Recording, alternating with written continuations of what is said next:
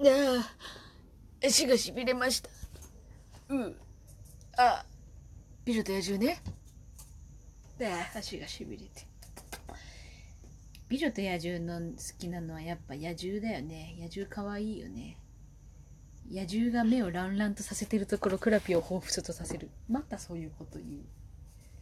ステクラはね、どっちが美女でも野獣でも似合うからね。相性のいいカップリングだよ。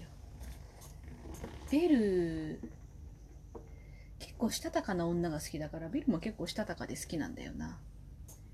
ガストンもね、憎めないけど、やっぱ後半の鏡を奪って、こいつだって言って村人を煽るところはすげえ嫌い。絵はね、実は、この時、あの、有名なダンスシーン、屋敷のダンスホールで踊るシーンの時に、あそこ確か初めて 3D と合成したんですよね。美女と野獣、ディズニーが。だからこう、あの、天井からふわってきたりとかするようなところとか、天井絵のところとか、あの辺のシャンデリアが飾ってあるところとか 3D と合わせて、あの、使ったっていう確か作品だったんですけど、確かにあそこ綺麗だもんな。でもあの、美女と野獣ね、あのー、一番最後のダンスシーン、人間に戻って、ホールでダンスしてるところのシーンは、えっと、眠れる森の美女のラストシーンの焼き増しです。あの、なんかの時に見てて、あれ？一緒だって思って。で、なんか検索したら、あそんなようなこと書いてあるの見つけて、あ、やっぱそうだったんだと。まんま一緒だなと思って。一緒です。だからこう、どっちかを見て、こう見比べると、あれ？本当だって思う。まあ、もうまんま一緒。ダンスしてるあの二人に関しては一緒。アングルも大体一緒だな。へえと思って。あのね、仕上がり的にはその 3D との融合とかしてすごいまた挑戦してる作品なんですけど、絵的にはね、結構ね、ディズニーには珍しいぐらい絵がブレてんだよね。大人になって冷静に見てから気がついたけど、あ、思ってたよりちょっとブレてんなっていうのが結構まちまちある。野獣のね、なんで人間に戻ったか説みたいな、あれはね、どうしようもないんだよ。だって可愛いんだもん。ディズニーの描く半獣は可愛いんだもん。あと、半獣好きとして心を持っていかれてるから、人間になった時に現実を見せられて、はっはっって息を飲むんだよね。まあでも、あの人間体も人間体で大人になってから見ると、うん、可愛いじゃんって思ったから、何様だよって感じだけど、うん、可愛いじゃん。このビジュアルであんな風にわたわたおたおたしてたのかと思うと、それはそれでやっぱ可愛いじゃんっていうね。結局可愛い。野獣は可愛い。で、その次、アラジン。そうそう。アラジンも、だから美女と野獣と一緒で、あの、洞窟の中でランプを捕まえて、その洞窟が砂の洞窟が崩れそうになるのをわーって逃げるシーンとかは 3D 使ってあってあの時のこうキョトン顔でうわー危機一髪みたいな顔する時のアラジンいい。アラジンはアラジンのデザイン自体があのラプンツェルのユージーンってアラジあのディズニー作品1位ハンサムだとかって言われてるんですけどなんでかって言ったらアラジンとベースが一緒だからなんですよね。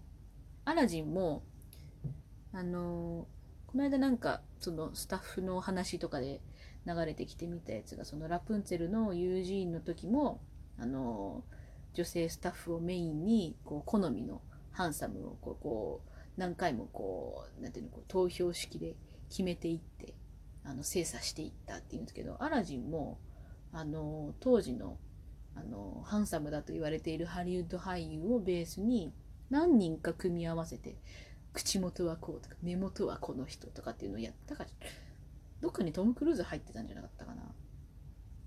とかっていうのがあるのでハンサムの融合体あの最近よく聞くいろんな人間のデータをブワーって集めて出来上がった人みたいな AI が作った人みたいなあんな感じのバランスなんですよ。だからここに来て急に現代チック仕草が現代チックじゃん王子様。でなかなかその男の子にあでも男の子にスポット当たる作品は初めてじゃないけどそうやってこう逆玉系のやつでしっかりとそのスポットが当たるのっていうのはこの辺では珍しいんじゃないかなアラジン。仕草とか笑い方とかね。歯をニコって見せる感じとか時代を感じる。あの辺のハンサムっていう仕草とかをものすごく入れてあるんです。だからユージーンとアラジンは響きも似てんね。ユージーンとアラジンは、えっと多分ディズニーワンツートップでハンサムですね顎割れてないしねハンサムって言ってこの二人あれ？ユージーン割れてたっけ？ユージーンうっすら割れてんなで、この次私の大好きライオンキング。あ、そう。話、うんちょっと戻るけど、アラジンもね、えっと、1、2、3まである。確か。で、2、3になるとものすごく絵が崩れるので、気になる人だけ見てねって感じ。1のクオリティはどこにもないので。2が、ジャファーの逆襲。あの1でランプに閉じ込めてぶん投げられたジャファーがイヤーゴの協力を経てどうにかして戻ってきて乗っ取るぞっていうのをやるだけどイヤーゴに結局裏切られてっていうイヤーゴを憎めなくなるもともと憎めないキャラだけどイヤーゴへへってなるのがジャファの逆襲でその後長編なのかな？あのね、アラジンのお父さんの秘密がわかる話があるんですよ。ショートショートだったかな？アラジン結構テレビシリーズとかでね、展開してるんですよね。で、その、実はアラジンのお父さんっていうのが生きてて、ものすごい大悪党、じゃ、大盗賊なんだ。っていうので、親父と再会して、みたいな、ちょっとこう、一悶着あって、みたいな、親子の和解をするみたいな話があるんですよ。親父ハンサムだぜ。おナイスミドルやんけって思う。アラジン、ああなるんかなみたいな。だったらいいなみたいな感じ。で、その後、私の大好きライオンキング。1994年か。ライオンキングはね、ライオンキング大好きな理由がやっぱ大人シンバの声かっけーってやつね。大人シンバのビジュアルがもう超好きで。で、日本語吹き替え版が宮本光さんでしょ？私の宮本さんはここからなので、てかもうここピンポイントにここ後々たまたまスティーブンも宮本さんだったけども、私の中の宮本さんは基本的にここ。シンバ。その後、こち亀の中川さんを経て、スティーブン、ああ、スティーブンねって感じ。もうね、本当にいいんだよ。これまたシンバはね、子供シンバもすごく可愛いんだよね。やってる子天才だなって思うぐらい可愛い。でもね、最近ね、ライオンキングのグッズで出したけど、なかなか大人シンバのグッズ出してくんないんだよな。子供シンバのばっかなんだよね、プリント T シャツとかが。私は大人シンバのグッズがもっと欲しい。日本語吹き替え版でやっぱりあの愛を感じては聞いてほしいですね。自分のお父さんを自分のせいで事故に巻き込んでしまい殺してしまったと思い込んでるシンバが村を離れてティモンとプンバっていう、えっ、と、あいつらなんだ。ミーアキャットとイボイノシシに拾われるんですけど、その拾われてから成長して大人になって昔の大親友だった女の子と再会して恋に落ちる。で、そこで歌う愛を感じて、よくもういろんなところで流れてるけど、あれはね、日本語版でも聞いてほしい。